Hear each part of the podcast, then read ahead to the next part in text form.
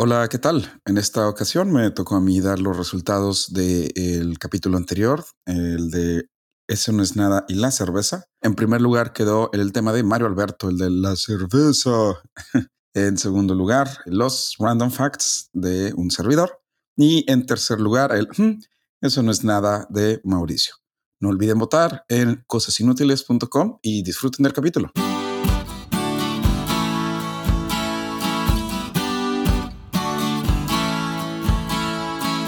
Cosas inútiles que tienes que saber. Donde te enseñamos cosas que no te van a servir de nada, pero siempre es bueno saber.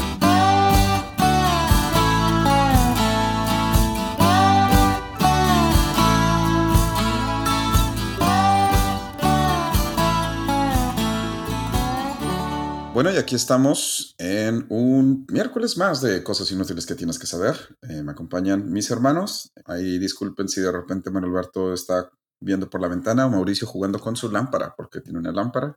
Hola, Mauricio. Hola, hola. Manuel Alberto. ¿Qué tal? Muy buenas eh, tardes a todos. No, estaba viendo, bueno, más bien escuchando porque está la banda de guerra aquí. vivo cerca de una preparatoria. Entonces está con toda la banda de, guerra. No sé, no sé qué tan mexicano es el concepto de banda de guerra.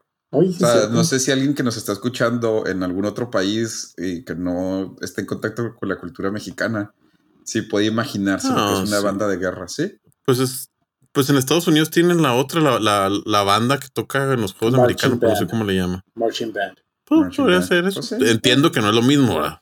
Sí, pues sí. Bueno. Pues es que se este escucha muy raro, ¿no? Banda de guerra. Guerra. sí, sí, sí, la palabra guerra. Pues sí, es que la palabra guerra, banda de guerra es una banda musical, ¿eh? O sea, tocan música, no, no, no es una banda que... Pero bueno, X, el punto es que otro miércoles más. Buenas tardes, días, noches. El día de hoy seremos primero Mauricio, luego yo y Mario Alberto nos dirá sus random facts que definitivamente no sacó de una cuenta de Instagram. Claro que no. De hecho, lo saqué. Pero es casi una lista, entonces no sé si les guste. ah, ah, ok. Pero bueno, ahí, les va. Va. Sé que el año 2022 ya lo dejamos muy atrás, pero antes de guardarlo por siempre en nuestras agendas viejas, quiero darles algunos datos curiosos. Casi nadie tiene agendas, ¿eh? Yo tengo una agenda física desde el 2015. y Sonia tienen saludos ahí a todos los que se enojaron cuando dije lo de las agendas, pero yo creo que ustedes tres mantienen viva la industria agendera de, México. y son caras te, te, sorprenderías lo caras que son las, las agendas. Sí, una vez llegué así como que, bueno, cuando empecé a comprar una agenda, como que no, pues 100 pesos, 150 pesos, no, cuestan hasta 500 pesos. ¿Ah, sí? Sí, una agenda. Muy bien. Bueno, total. Quiero darles algunos datos curiosos de dos cosas que me gustan mucho en esta vida. La estadística y el Internet. Así que comencemos con lo siguiente. ¿Cuáles fueron las frases o palabras más buscadas en el año 2002 en Internet? ¿2002? No, 2022. Me salté un... Ah. sí, sí. 2002. Corea, Japón. ¿Dónde juega México? Corea, Japón. Diferencia de horario entre México y Japón. Gol de Borghetti a Italia. ¿Qué dijo Fox hoy en la mañana? en primer lugar, tenemos algo con lo que batallamos todos y más los que no se nos da mucho eso de entender la lengua de William Shakespeare. Como primer lugar, tenemos la palabra traductor con una nada despreciable cantidad de 79.6 millones de búsquedas al mes. O sea, bastante. Dos veces la población de Colombia buscó. Pues no sé si Colombia tenga 30 y tantos, pero me imagino que sí. Pues según yo sí. como segundo lugar, tenemos una preocupación de los que vivimos en lugares como Chihuahua, donde te puedes asar y congelar en la misma tarde. Total. Así es, la segunda palabra es tiempo. Que la neta, espero que se refiera a ese tiempo porque si no estaría súper filosófico o muy extraño que no tuviera en otro lugar donde verla ahora. Tiempo, ¿cuál es la hora? Todo esto con la nada despreciable cantidad de 48.9 millones de búsquedas al mes. Como tercer lugar tenemos a millones y millones de personas a las cuales nos da un chingo de flojera o pereza o bien falta de conocimiento de cómo ingresar a Facebook. Oh, sí, así es. La tercera palabra más buscada es Facebook, así a secas. Es que sabes ah, que también algo, algo que ha cambiado mucho es que ahora casi todos los exploradores, cuando escribes algo en la barra de navegación, si no es una página de internet, te manda Google. Sí, eso sí. Pues O sea, hay gente, hay uno, yo vi uno, es un video real de uno que googlea Google para meterse Ay, a. Google. o sea, en lugar de poner google.com, pone Google y luego le da enter y luego le da clic al primer link y luego ahora sí ya googlea lo que quiere googlear. Pues la pereza de los mexicanos no termina ahí. De hecho, apenas comienza ya que la cuarta es YouTube, la quinta es WhatsApp. Ay, no. Que de Ay, hecho, no. la neta, la neta, yo nunca entro directo a WhatsApp, solo escribo WhatsApp y espero que el auto relleno haga todo. Sí. y ya en el Yo soy, yo creo que de las únicas personas que tienen WhatsApp como aplicación. Y ya en el quinto lugar No, está no. ya más específico, tiempo mañana. Y para cerrar Ok. esta primera parte de Random Facts, en el séptimo lugar tenemos la ironía misma, ya que la palabra Google llega a la lista con 16.5 millones de búsquedas. Te dije. Está bien chido. Pero es que casi todos esos son de esos que te digo, que lo ponen en la barra de Yo, navegación. yo me, yo me acuerdo cuando estábamos en carrera, había una página de internet que subía cosas así raras que se llamaba Pelapapas. Yo nunca supe escribirla existe. en la página, en la, en la barra de búsqueda. Yo siempre escribía Pelapapas y rogaba que saliera la primera. A mí me. Yo mandé varios links a Sí, Pelapapas. te ponían gracias a alguien. Gracias, güey. Sí, gracias, Mabeto. Sí, sí, está. Muy bien, ok. Por favor, esperemos que la octava, el año que entra, sea cosas inútiles que tienes que Ay, saber. mi vida. anda, cora- Vaya, anda, vaya. corazón. Ah, oh, honey. Mauricio, empezamos con tu tema. Claro. Y este tema lo titulé Presiona tu suerte. Pues eso no tiene sentido. Oh, tranquilo. Espérate, ¿es presión a tu suerte o presiona tu suerte? Presiona tu suerte. Presiona tu suerte. Ah. Sí tiene sentido. Presión a tu suerte. Es que No, yo- presiona. Échale. ok, ok. Echa la presión a la suerte. En mayo de 1984, un antiguo conductor de camiones de helados de 35 años de Lebanon, Ohio, llamado Michael Larson, voló a California para participar en el concurso de la CBS Press Your Luck. Ah, Pero Michael no era un concursante cualquiera, era un hombre que había pasado mucho, pero mucho tiempo estudiando el programa y estaba más que preparado cuando le llegó la oportunidad de aparecer en él. ok. Verán, la mayoría de las personas que participan en estos concursos dedican bastante tiempo para prepararse. Ajá. Sin embargo, Larson fue mucho más allá de lo que haría una persona normal. Había llenado su casa de televisores que nunca apagaba. Pasaba horas y horas buscando formas de enriquecerse, concentrándose sobre todo en infomerciales o concursos. Después de buscar durante incontables horas, por fin encontró su ángulo. Press your luck. Press. O sea, veía varios, o sea, él estaba buscando eh, hacerse famoso, o sea, ganar dinero con programas de televisión. Sí, hacerse rico Ah, rápido con programas de televisión, básicamente. Ah, ok. Encuentra ese programa y dice, oh, aquí hay algo que puedo hacer. Ah, muy bien. Verán, la dinámica del concurso Press Your Luck era sencilla. Había un tablero rectangular lleno de casillas que indicaban distintas cantidades de dinero o premios. Los concursantes hacían girar el tablero por turnos. Las casillas se iluminaban en un orden que parecía aleatorio y el jugador pulsaba un botón para detener el giro. Las luces iluminaban la casilla en la que se habían detenido y ganaban la cantidad que hubiera en esa casilla. Ok.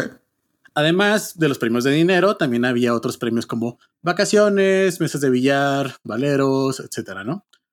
Sin embargo, sí, bueno, ay, qué triste, perdiste el, eh, la mesa de billar, pero no te preocupes, ganaste un valero. Básicamente era así. Sin embargo, las casillas de las que había que mantenerse alejado se llamaban whammies. Guamis. En estos aparecía un pequeño dibujo de un diablo que acababa con todas tus ganancias acumuladas. Ay, no.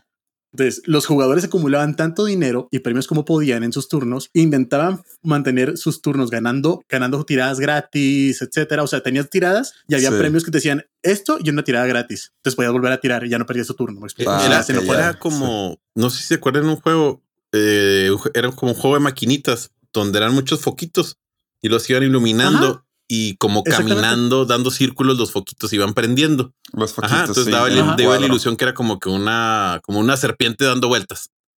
Ese Ajá, tipo. Entonces tú le picabas y luego se iba deteniendo esa serpiente o esos foquitos prendidos y se detenía en uno y dependiendo que era ese foquito. Ajá, básicamente era así. Muy bien. Bueno, todos lo que hacían era evitar los whammies. ¿Para qué? Para no perder todo lo que tenía acumulado. Luego, Guamis. Después de ver el programa durante horas y horas, Larson se dio cuenta de que el tablero parpadeante no era tan impredecible como parecía. con la ayuda de la tecnología BCR y un Ah, montón de pausas, rebobinados y volver a ver todo, descubrió que el tablero seguía cinco patrones distintos Ok. y fue capaz de memorizarlos. Él sabía que si conseguía entrar en el programa de juego, podría controlar el tablero como quisiera. Para grandes cantidades de dinero, tiradas gratis, sin caer en los temidos whammies y podría ser una fortuna. ¿Cuál es el problema? Larson no tenía dinero. Básicamente se lo había gastado todo en las pantallas y en las, en las televisiones que había comprado para esto. Ah, mira. Así que para participar en el programa tuvo que pedir prestado un boleto de avión desde su casa en el centro de Ohio hasta California. Y compró la camiseta que llevaba puesta en el programa en una tienda de segunda mano por solo 65 centavos. No. Con esa parte del plan preparada, solo tenía que preocuparse porque le eligieran para participar en el programa. Me imagino Había que eso no visto- debe ser muy fácil, ¿no? Había visto suficientes episodios para saber qué tipo de concursantes buscaban los productores. Sabía que no podía parecer muy engreído ni seguro de sí mismo, así que durante el proceso de selección se mostró alegre, emocionado y autocrítico. La actuación funcionó porque consiguió entrar en el programa en el mismo día de la audición. Wow. Oye, sí se ve bien rarillo. Sí, sí, se ve bien rillo. Me recuerda un poco a Jack Black, de hecho. Sí. Bueno, y luego. Siguió actuando como en la audición en el programa, mostrándose muy emocionado, saltando de su asiento, animando a sus compañeros, incluso criticándose a sí mismo cuando el presentador Peter Tomarken le hacía preguntas personales.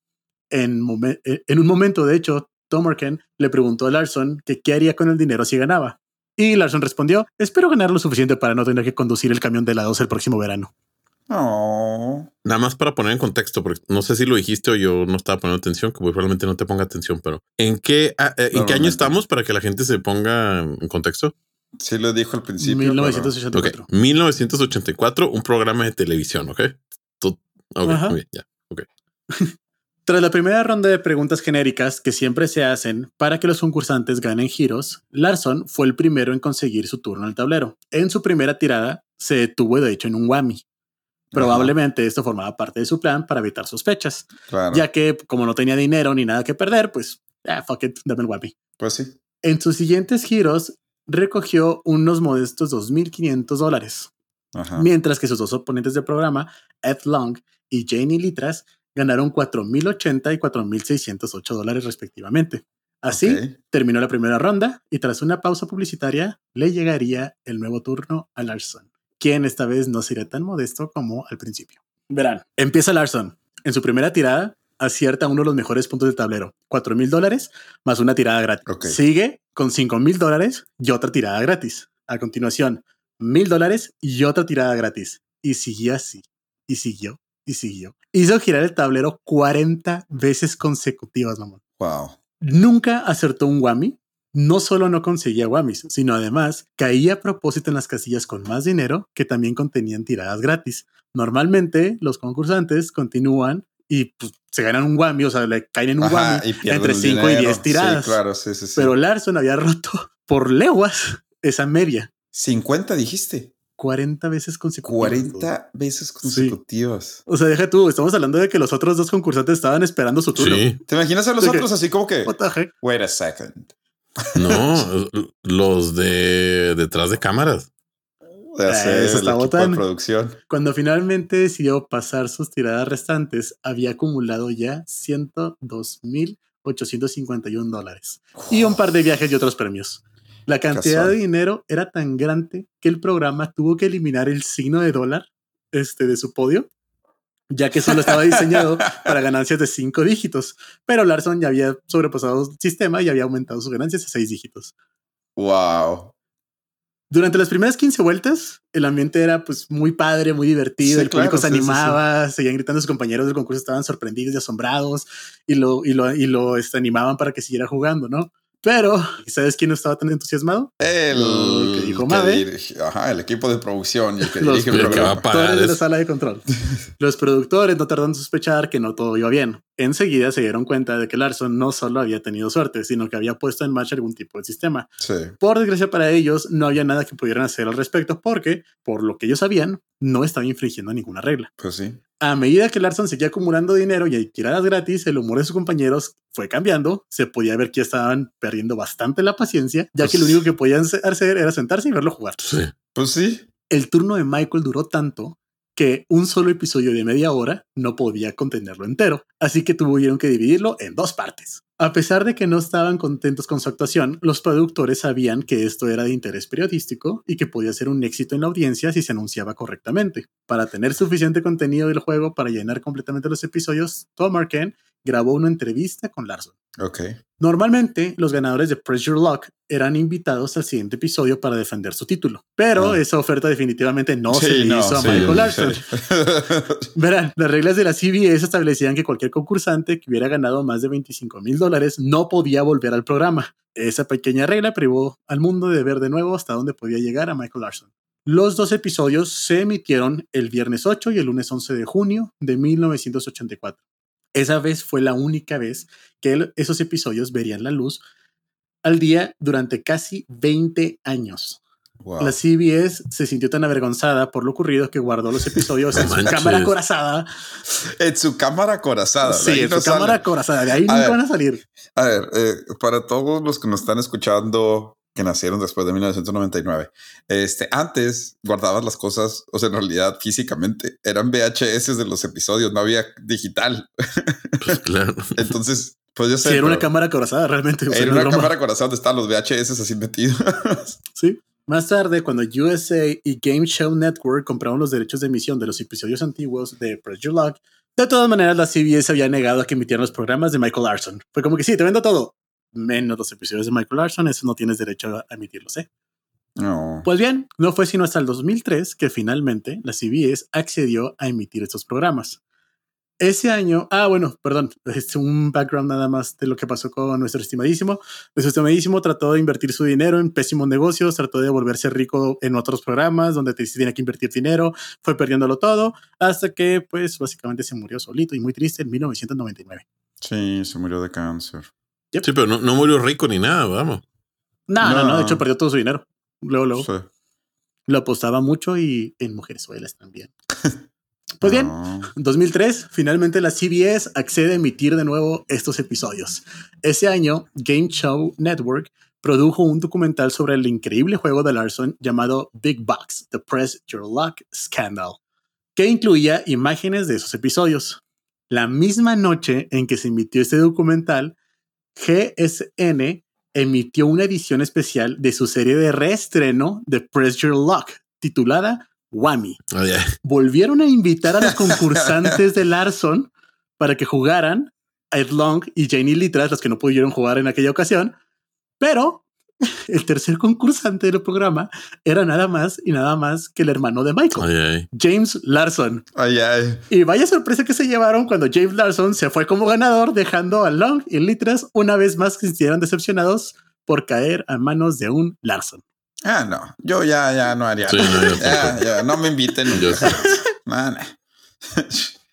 Y pues sí, esa es la historia de nuestro estimadísimo Michael Larson, quien se aprovechó de un juego para. Ah, by the way, esto fue como que la ganancia más grande que había hasta la época de dinero en un, en un programa de televisión Pues sí, sí, 110 mil 237 es de esa época. de Sí, esa de época. esa época. ¿Cómo son los impuestos ahí? ¿Se ¿Sí los se cobran? Sí. Bueno, en México sí. Sí. De hecho, creo Impuestos, que Mauricio, me- tú me explicaste, ¿no? Eso, ¿cómo, cómo, cómo estaba lo de, Sí, sí, sí. Los impuestos y ganas Sí, la lotería o algo así? Mientras la generación de riqueza se haga aquí, tienes que pagarlos y hoy en día, con la nueva reforma fiscal, le- la, la página intermediaria tiene que retener los impuestos. El video de el concurso está en YouTube. Lo pueden, lo pueden buscar si está muy cotorro. Se ve súper viejito porque es del ochenta y tantos. Y así como dice Mau, las otras dos personas están como, pues, ¿qué hacemos? Porque, porque el vato estaba ganando y ganando y ganando así una, tra- una tras otra. Y llega al punto donde el presentador está como, ok, let's do it again. Así, así, güey. Eh, el equivalente hoy en día serían 320 mil dólares. Seis millones de pesos.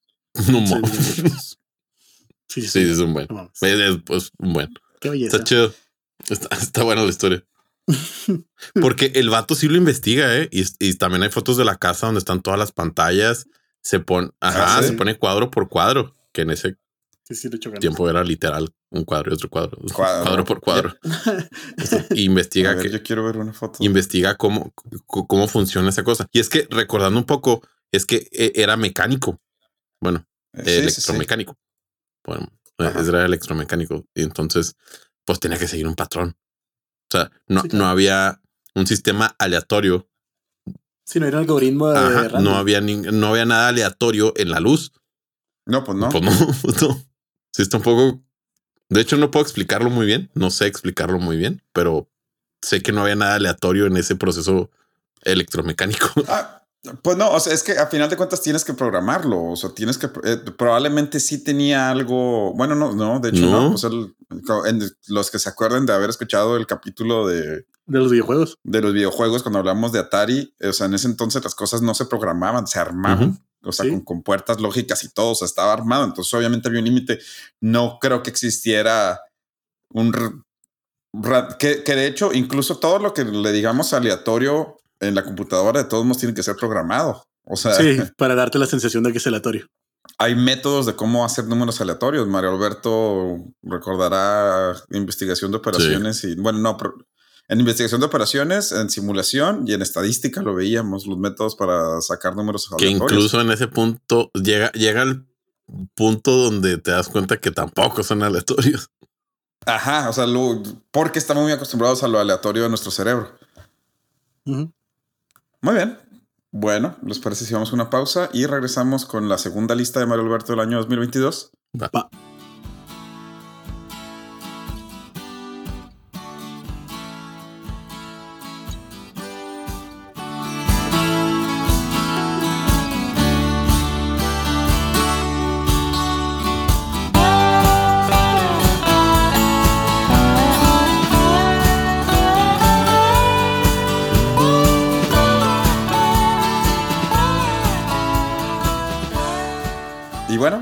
estamos de vuelta en los 80s. Bueno, no, estamos de vuelta con, bueno, pues sí, Mario Alberto. Ok, vamos a ponernos más creativos y curiosos. Ahora vamos a tratar de adivinar la frase o pregunta más buscada del 2022. ¿Quieren adivinar? Ajá. Les doy una pista. Algo el coronavirus. No. Les doy una pista. Es una operación matemática. Es una operación. La pregunta más buscada en el 2022 es una operación matemática. Ok. Es una operación matemática. 2000. En realidad el año no importa mucho. no tiene nada que ver con el año. Solamente es una operación. No. Eso es una pregunta que le haces a Ah. Google. Oye, Google. Ah. Y eso. Mm, no. Este, no sé. mm, Elevar algo al cuadrado, yo creo. Mau. Ah, no, mi vida. Mm, No, le pregunté al abogado. Sí, no, no. Ok. Sí, no, ni idea. La pregunta más buscada en Google es cómo sacar un porcentaje ¿Ahí sí en Sí. serio? No, pues tiene sentido. con 162 millones de búsquedas. Pues sí. La segunda, y la verdad que no los juzgo, ya que al momento de escribir este capítulo me la topé y pues lo googleé. Yo la neta lo googleé porque no sabía qué significaba. Así que eh, no sé si lo quieren adivinar cuál es la segunda, porque yo no sabía que ni que existía. No. no que significa es una infografía. Ah, sí. ¿Tú sí sabes, Mau? No sabía. ¿No sabes qué es una Infografía. Mm, Sí, cómo no. Una infografía es una repres- representación visual de información. Ejemplos de infografía incluyen una variedad de elementos como imágenes, iconos, textos, gráficas y diagramas para comunicar mensajes de un vistazo. Dale, güey. O sea, son los mapas conceptuales, No ¿no? Más o menos. No sé por qué. No, No, sé no por son qué. mapas conceptuales, son como, no sé, los de Pictoline, que a veces hace infografías de, no sé. Pero de- ¿por qué después de... O sea, son imagen con información. Son las como la- la- las que teníamos. ¿Y por qué la gente lo busca tanto? No, no, no, no, no, no, no, no, no, no, no, es, eh, no es tanto así, Mauricio, es más como, ah, no sé, o, sea, es que no es como una lámina de la primaria, Ok. es una imagen en sí, o sea, no está Ujú. dividido como que en cuadritos, a veces sí, pero a veces no. Es ¿Sí o como no? una gráfica bonita, es como una gráfica bonita, por así decirlo. Ok. Una gráfica bonita. Perfecto. Nos quedamos con eso. Gracias. Ok, pero no entiendo por qué la gente busca eso. Porque supongo que todo el mundo tiene el mismo pro- problema que nosotros. pero ¿en qué momento lo Una necesitas? es que es una infografía. Nah, pues a mí sí me acuerdo, me acuerdo que me pidieron una en, en- en el diplomado que hice. Ah, ok, sea, 160 y- millones de búsquedas al mes. no sé, digo, va a estar bien intenso la primaria últimamente porque eh, son de esas cosas nuevas que les están enseñando a las personas de vamos a hacer una infografía. Es la nueva forma de decir vamos a hacer un mapa conceptual, güey. O sea, Pues sí, tal vez. Bueno, bueno, ahora viene algo que me enorgulleció de mis hermanos mexicanos y mexicanas, ya que el tercer lugar y el cuarto son sumamente importantes y a la vez sumamente diferentes entre sí. Pues bien, la lista de preguntas es, ¿cómo sacar al RFC? Ok. Algo que eventualmente tenemos que hacer. Y muy a lo contrario, Sí. algo que eventualmente tenemos que dejar de hacer. ¿Cuándo juega México? Es que, es que fue el mundial. No, son Sí, pues tercer y cuarto lugares me dio mucha risa, porque como lo contradictorio que es una de la otra. Es como, Oye, como saco mi RFC, oye, por cierto, ¿quieres jugar a México? Oye, eso me recuerda. Eso me recuerda. ¿A qué hora juega la selección? Bueno, aquí es mi segunda parte. Los emocionaré en unos minutos. Muy bien. Ok, entonces vamos a mi historia, que curiosamente también tiene que ver con la televisión, también pasó en los ochentas y también pasó en Estados Unidos. Vaya, vaya. Y también pasó en un programa de concurrencia. Ay, Sí, y también tiene a Whammy, güey. Y también tenía Grammy. Esta es la historia de Michael. no, pero bueno, eh, pues muy bien. Así como el tema de Mauricio, el mío también pasa en los ochentas. Mi historia comienza el día 22 de noviembre de 1987. Corrían las 9:14 pm, hora central, y la televisora WGN-TV o WGN-TV en el canal 9 de Chicago estaba justo en medio de su noticiario nocturno. ¿Sí? Noticiario de la noche. La nota que se estaba cubriendo era la de la aplastante victoria de los Osos de Chicago contra los Leones de Detroit 30 a 10 en el Estadio de los Osos. Victoria que los pondría en primero de su conferencia. Espera, espérate, ¿qui- ¿Quién le estaba partiendo la madre? ¿Quién? Eh, los Osos de Chicago a los Leones de Detroit. ¿Estaba ganando los osos de Chicago? 30 a No, 10 hombre. ganaron. Un saludo a mi amigo, el, perdón, al hermano, al amigo, ¿no? al hermano de mi amigo. eh, al hermano de mi amigo. que es la única persona que conozco que le va a los osos de Chicago, mi amigo el Toshis. El Tochis. Saludos, Tochis. También es un fiel seguidor del, del podcast. Eh, así es, justo ese día, el 22 de noviembre, los leones aplastaron, perdón, los osos aplastaron a los leones 30 días. Justo a las 9:14, en medio de una repetición de la jugada de, de uno de los touchdowns, la señal se interrumpió. Lo único que se ve es una pantalla negra. A los pocos segundos, un misterioso personaje aparece con una máscara de látex y unos lentes de sol. Solo se ve la parte de arriba de esta persona, o sea, no podemos ver la cara porque tiene una máscara y está vestido con un traje y simplemente se está como que moviendo de un lado a otro y agitando la cabeza como diciendo que sí, Ok. Así. como si estuviera bailando. Eh, la máscara que trae se cree que es la de un personaje llamado Max Headroom. Si lo quieren googlear, es Max, M-A-X. Headroom es H-E-A-D-R-O-O-M. Quien era un personaje de un show de noticias de ese entonces. La figura no dice ni hace nada, únicamente mira a la cámara mientras escucha como un zumbido e interferencia de fondo, ¿sí? La madre. El, el fondo en el que está esta persona parece ser como uno, como un metal así corrugado a los almacenes. No sé cuál sea el nombre oficial, pero sí saben cuál, ¿no? Sí, sí, sí, sí. sí, El que es así como onditas. Ok, o sea, no me sé el nombre. Durante 17 segundos, esto es lo único que se pudo ver en el canal 9. Esta persona moviéndose de un lado a otro y agitando la cabeza con lentes de sol y una máscara de látex. Y un zumbido de zzzz mientras se movía.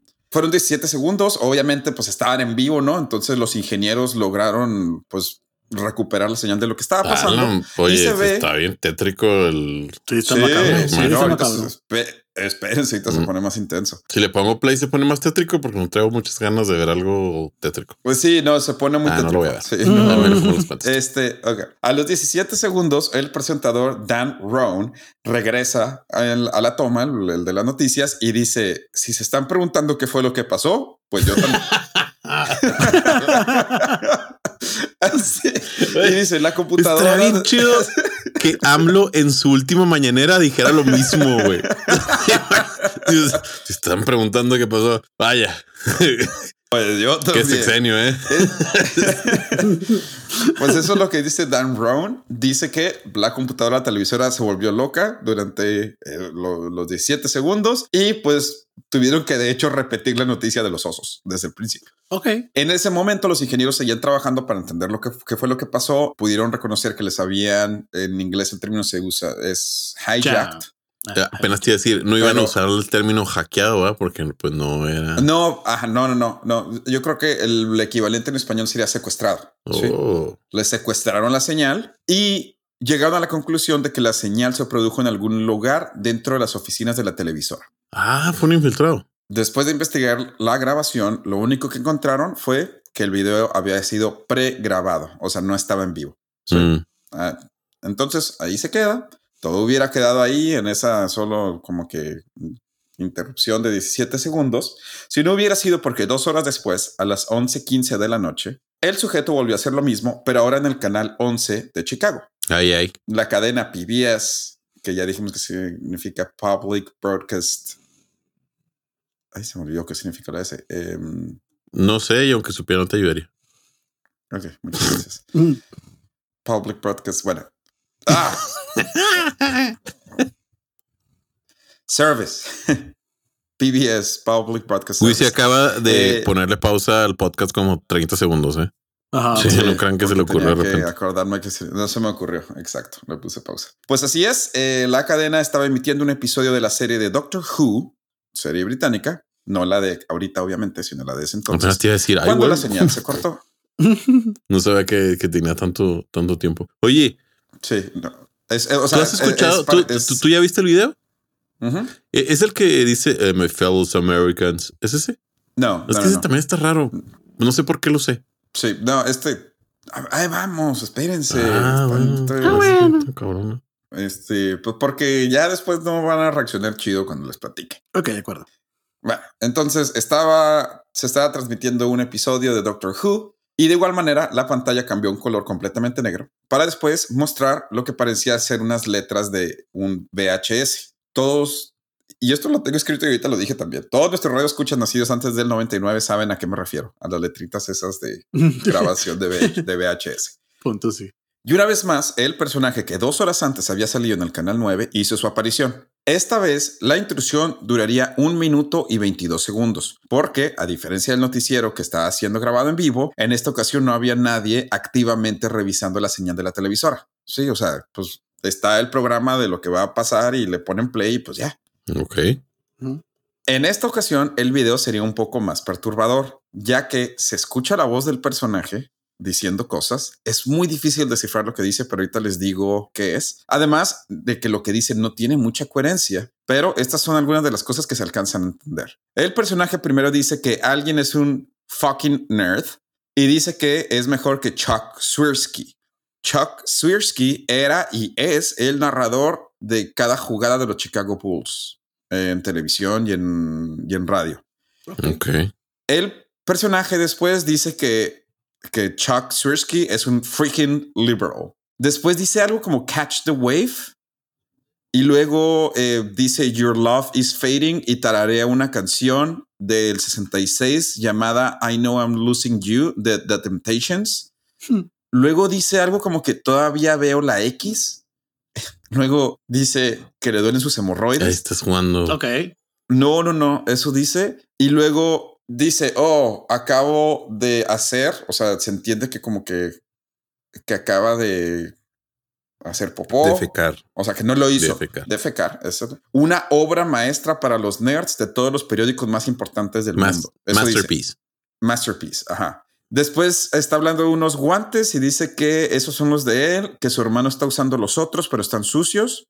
Y aquí viene, aquí viene lo más raro de todo. Para este momento la imagen se corta y ahora se puede ver al sujeto enseñando el trasero desnudo ¿Es en serio? de lado. Sí. Dice algo como, oh no, vienen por mí. Y en eso una segunda persona que se cree que es una mujer, aunque no se le ve más que la mitad de abajo del cuerpo, lo empieza a dar nalgadas con un ¿Qué matamoscas. estás jugando?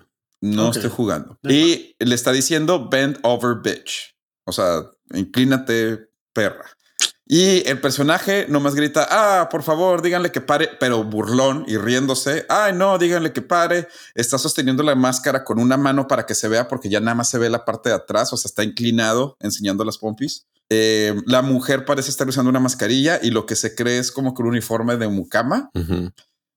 Y al final le da una nalgada con una mano, se pierde la imagen, se siguen escuchando de que risas del personaje y diciendo, oh no, eh, díganle que pare, se va el audio y regresa la transmisión de Doctor Who. Todo esto lo sabe, lo tenemos porque pues no había nadie, entonces la transmisión no la recuperaron.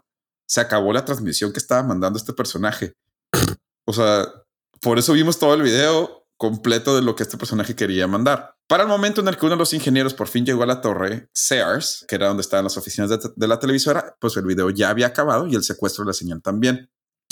Al día siguiente, toda la gente, noticieros y periódicos de Chicago estarían hablando, obviamente, de esto, ¿no? De este personaje. Sí, no Mucha gente lo veía como una broma, otros no entendían, pensaban que era algo, pues no sé, algo de las televisoras eh, y otros nomás estaban molestos de que les habían interrumpido la su, su programación normal, su programación de Doctor Who.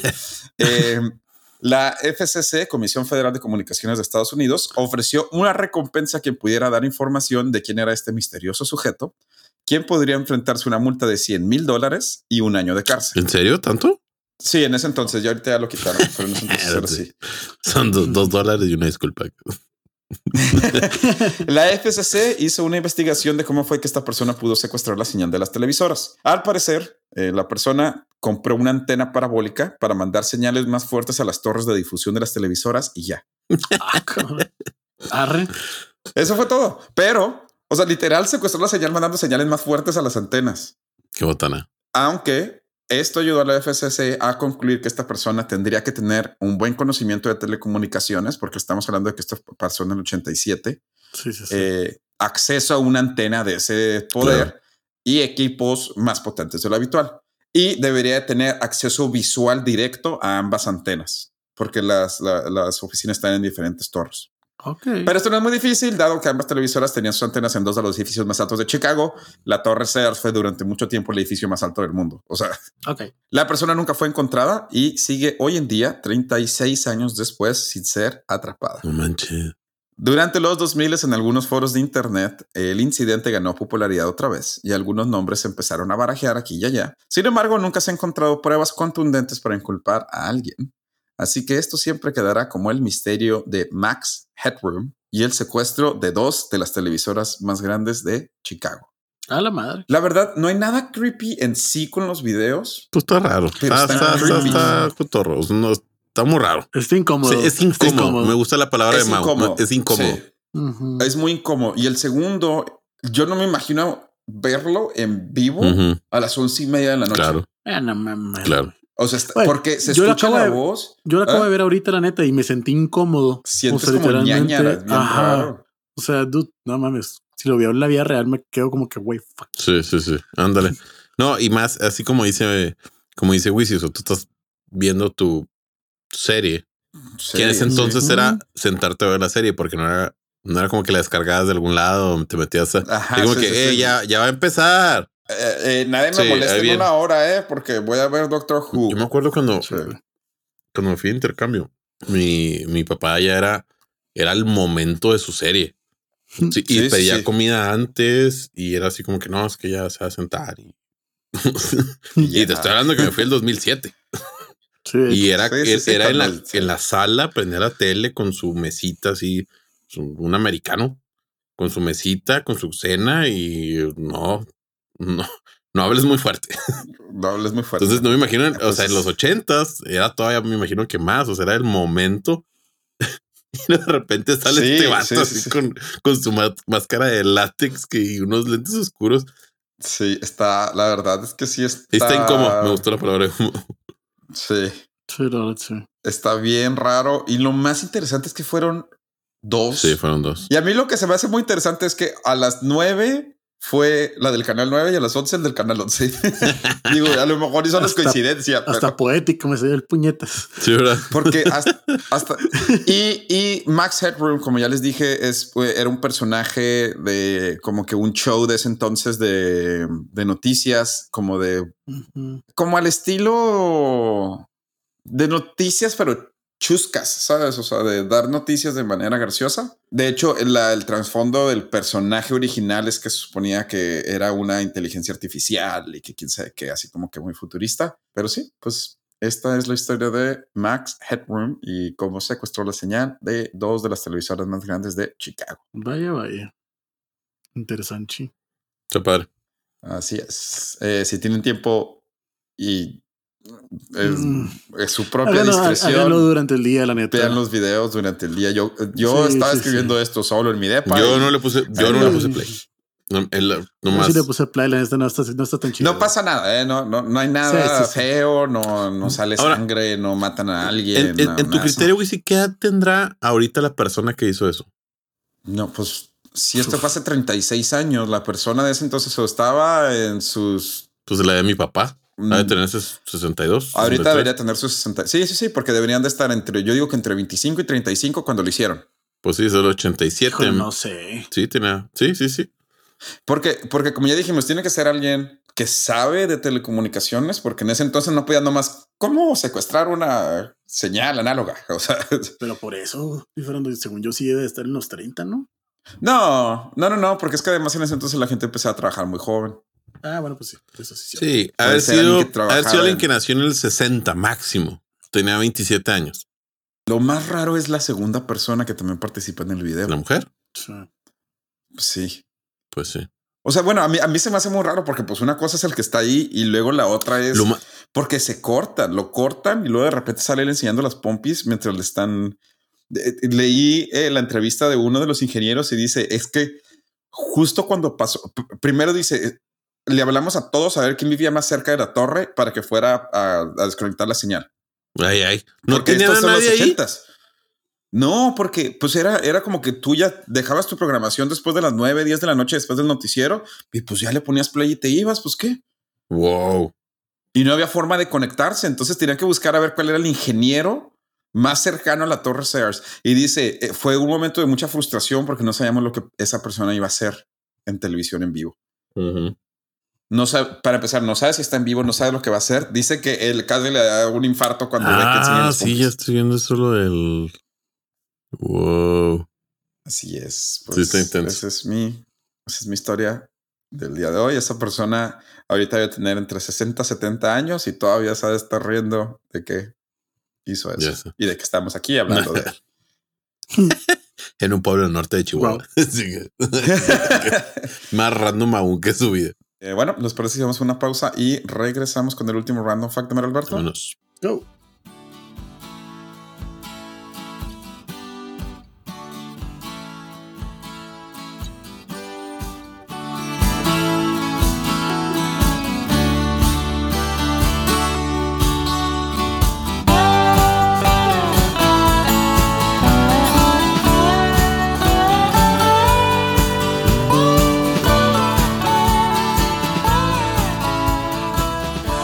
Ahora sí, todo lo contrario a los 80s, Mario Alberto.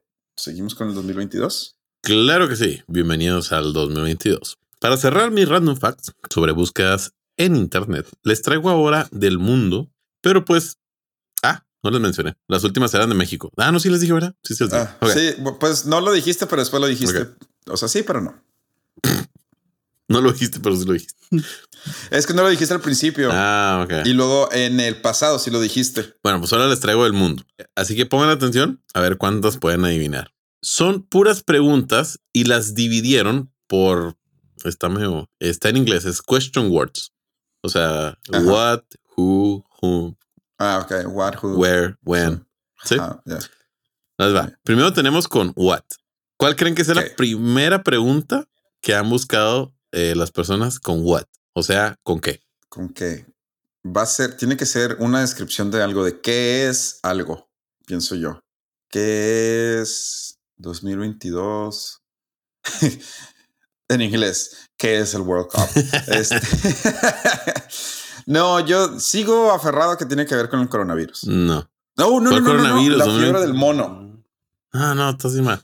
No, Ah, no, no, te- fuiste muy lejos. Es algo más básico. What to watch. Oh, wow. Sobreestimé Wow. a Sí, pues claro. No, el, el segundo está bien interesante Ok. porque es What is my, eh, no sé cómo pronuncian IP. Where's my IP. IP? IP. Where is my IP? What is my IP? Ok. Ah, eso es divertido. Está- interesante. interesante. Sí. Ahora nos vamos Sí. con who, es decir, quién. Ok. ¿Quién es la reina de Ándale, Inglaterra? sí, un chingo. Pues se murió el año pasado. ¿O quién es Charles? ¿Te estás diciendo bien? No. ¿No? Me estoy estoy déjame muy- adivinar, muy deja- buen déjame adivinar sistemas. IT. No, no, sí, trabajas en IT. No, señor. Ahí les va. Nos ponemos bien filosóficos porque la pregunta más buscada con Who es Who am I? Ay, güey. Si lo googleó el Rey Charles, Who am I? eh, yo no estoy tan mal. Ándale. Ya Ah. tienes una respuesta, una palomita. Yeah. La cuarta está muy chida porque es Who is the richest person in the world? Mm, está bastante lógica. Ahora nos vamos con why. O sea, ¿por qué? Tell me why. No, pues, este eh, podría- no, pero estaría muy. Yo buscaría eso. ojalá sí. Yo buscaría Buscaría eso. Eh, Aquí no- nos vamos a poner bien retóricos, ¿eh? ¿Por qué? Why es por qué. ¿Por qué? La gallina cruzó la calle. Yo, yo no entiendo, Sí. yo no entiendo los americanos la forma de buscar cosas. A ver. Porque es why don't we? Why don't we? Y, Y ya. ya. Ay, ay. Pues será el autocomplete, ¿no? Sí, sí, sí. O sea, o sea, la música es why don't we? Y luego como que a ver qué me sale. O sea, ¿por qué Ajá. no esto? Ajá. Sacas esta rara. Ah, es como el que, el que hizo, hubo uno que hizo análisis de Google en el que se dio cuenta de que en los estados más conservadores de Estados Unidos, la cosa que se buscaba más después de buscar porno gay era, soy gay si veo porno gay. Ay, no es cierto. Ah, güey. Sí, sí. Y solo en los estados conservadores, ¿eh? Pues sí, sí, sí, porque tienen la duda. Porque es donde La duda, se querían... guess. bueno, va. Eh, la número 7 en este de Why Don't We, eh, o sea, con Why, perdón, no con Why Don't We, con Why. La número 7 está bien triste porque es eh, ¿por qué la bandera está media hasta hoy? Mm, está cool. Entonces, Y la 10 con Why es una que espero nadie tenga que preguntarse nunca más, ya que es ¿por qué mi popó está verde? ah. Significa que tuviste una dieta muy alta en vegetales y fibras. muy- Gracias por ayudarnos con eso. Bueno, pero nos vamos con Where. O sea, Where is Qatar?